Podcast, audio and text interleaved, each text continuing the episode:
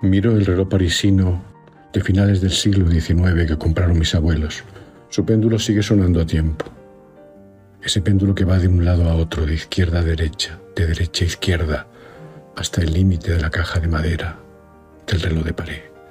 ¿Qué puede abrir esa caja para que ese tiempo encerrado se libere?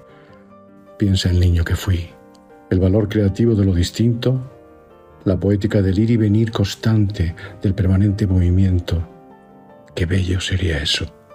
Pero podría romperla la violencia de un odio incontenido la pandemia de un odio que quiere que el péndulo marque el tiempo en un solo lado de su movimiento, la irracionalidad de no reconocernos, de ignorarnos, de considerarnos ilegítimos, el odio de las certezas. Ese niño que contempla el reloj pronto sintió miedo a las certezas, las verdades que nos tiramos como piedras. ¿No será mejor la duda que nos lleva a la pregunta?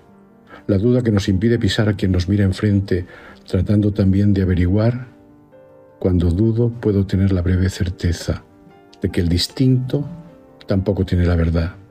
Y en ese tiempo fugaz, en la estela de, esa estrella que desciende entre nosotros, reconocernos en lo que no somos, en lo que podemos construir juntos, en un esfuerzo que requiere de todos y no termina nunca.